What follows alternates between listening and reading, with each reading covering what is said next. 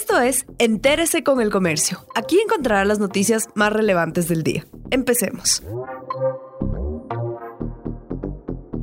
A continuación los temas más destacados en el comercio este 20 de mayo el régimen anuncia siete medidas para ajustar el gasto en 4 mil millones de dólares. El gobierno anunció que el precio de la gasolina extra y ecopaís bajarán a un dólar con 75 centavos y el diésel a un dólar por galón y que ese precio base cambiará de acuerdo con el mercado internacional en base a una banda que tendrá un tope de variación del 5% al alza o a la baja. Además, reducirá dos horas de la jornada de los servidores públicos, excepto médicos policías y fuerzas armadas. A los maestros se les reducirá una hora y anunció recortes en otras funciones del Estado del 10 y 15%, reestructura del servicio exterior, el cierre de siete empresas públicas, nuevos créditos para el sector productivo y reestructuración de la deuda externa.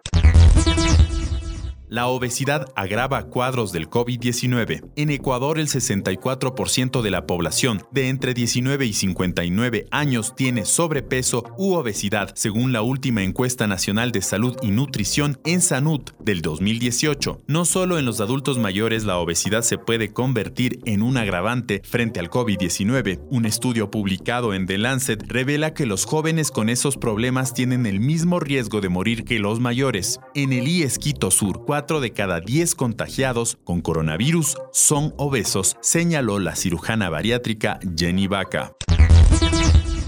Guayaquil reajusta sus horarios y rutas de transporte con el cambio al semáforo amarillo. Las entidades del sector público atenderán de 10 horas 30 a 15 horas, mientras que para el comercio se fijó el horario de 10 horas a 19 horas 30. 55 rutas de buses urbanos han vuelto a rodar en seis sectores de la ciudad. Mientras tanto, fue inaugurada la segunda fase del Hospital Municipal Guayaquil Bicentenario con 145 camas para atender casos de COVID-19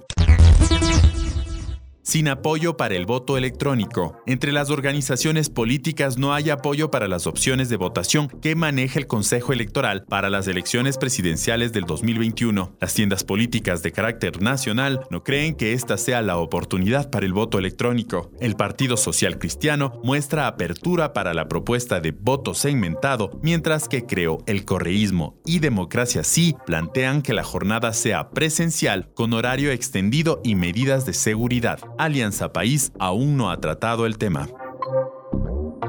Gracias por acompañarnos. No olviden seguirnos en Facebook, Twitter e Instagram como El Comercio Com.